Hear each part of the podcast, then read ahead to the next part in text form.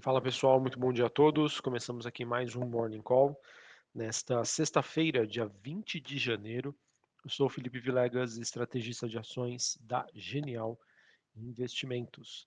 Bom, pessoal, nesta sexta-feira a gente eh, observa os ativos de risco operando, eh, na maioria deles eh, em alta, olhando aí para as principais bolsas globais e também olhando aí para as commodities a gente tem nesse momento né, tanto as bolsas europeias e os índices eh, futuros de Nova York dando uma pausa em meio aí a um movimento de queda que vem acontecendo nos últimos dias por conta né, de sinais mais hawkish, ou seja, eh, sinais de política monetárias mais restritivas a serem adotadas pelos bancos centrais, dados econômicos mistos e lucros menores para as empresas nos Estados Unidos, não por menos, a gente teve aí o S&P 500 e a Nasdaq caminhando para sua maior perda semanal desde o período antes do Natal, ou seja, do finalzinho do ano passado.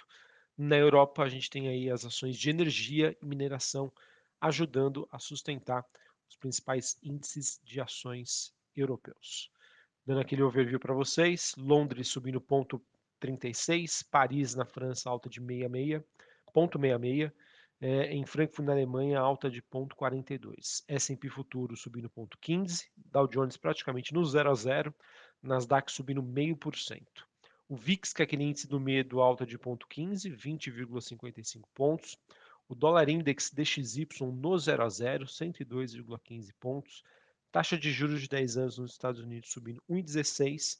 Bitcoin subindo 0,73, 20.900 dólares e como eu já comentei anteriormente, um dia um pouco mais positivo para as commodities, mas já já eu falo sobre elas. Em relação aos Estados Unidos, pessoal, acho que o principal destaque dessa semana fica, ficou por conta da agenda macroeconômica, que transpareceu aí para o investidor uma situação bem mais frágil do que se esperava anteriormente em relação à economia norte-americana e a gente também vem observando né, umas, a, que as tendências iniciais dos balanços corporativos já estão sugerindo aí uma rápida deterioração dos seus índices de lucratividade, o que fez né, com que a, as empresas né, perdessem muito valor somente nesses dois últimos dias. É, aquela dinâmica, o mercado mudando narrativa de inflação para recessão, ela continua e a temporada de balanços é super importante para o investidor entender os efeitos dessa atual política monetária mais contracionista, o que acaba então, por sua vez, impactando os resultados das empresas e também já tem mostrado aí que eh, essas mesmas empresas estão sinalizando um 2023 mais difícil do que o esperado anteriormente.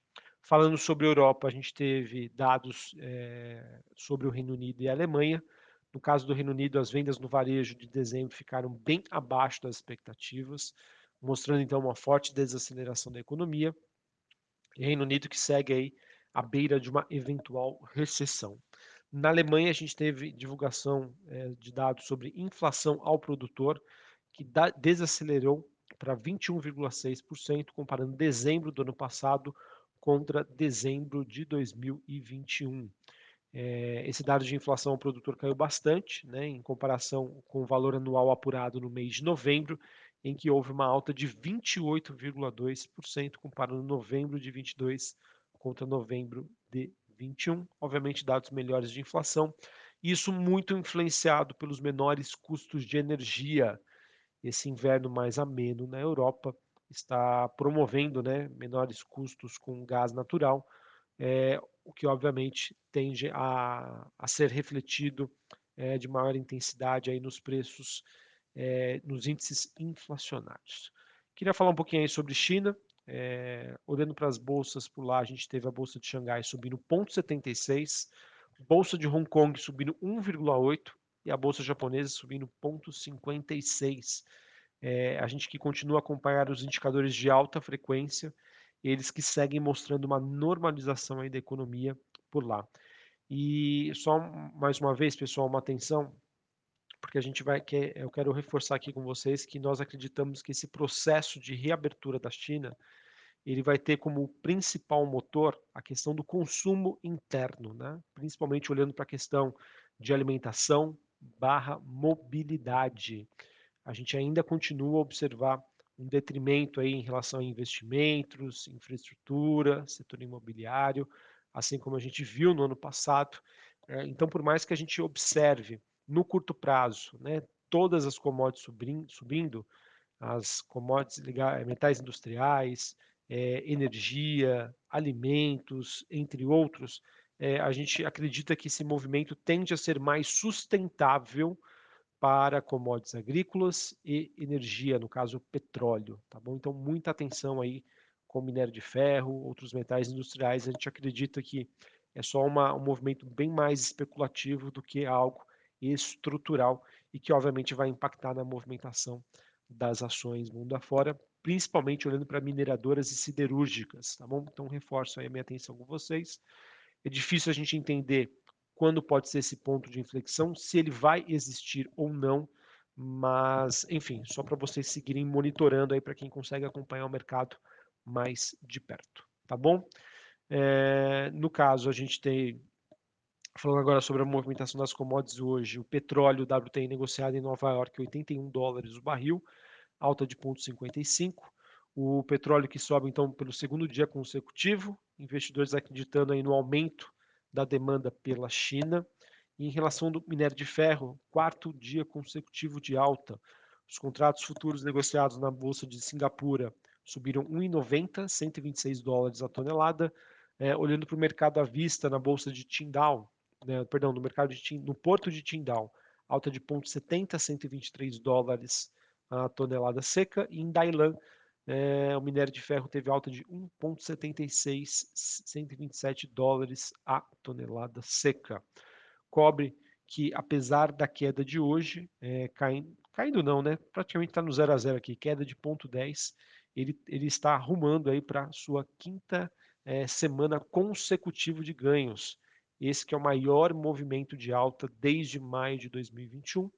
Obviamente, é, com o mercado aí olhando para a questão da reabertura na China, e eu trago aqui para vocês, reforçando a atenção. O mercado imobiliário chinês ainda apresentando sinais de instabilidade e fraqueza. Então, tomem bastante cuidado, fiquem bastante atentos com as posições que vocês têm em mineradoras e siderúrgicas. Beleza? Bom, pessoal, agora falando aqui sobre Brasil, é, acho que o que tem mais repercutido são os posicionamentos do governo.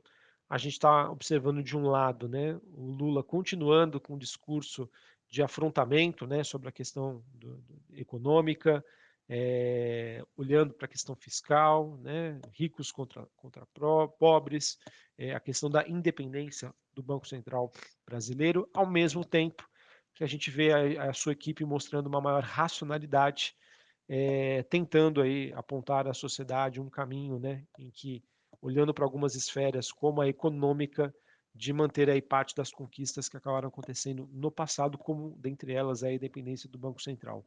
Não é à toa que ontem os mercados eles abriram um dia bastante estressados, curva de juros abrindo, ou seja, o mercado precificando mais juros à frente, e a gente teve durante a tarde é, as falas né, dos ministros Alexandre Padilha, através do Twitter, e da Simone Tebet, fazendo então esse contraponto é, em relação às críticas que foram feitas pelo Lula ao Banco Central.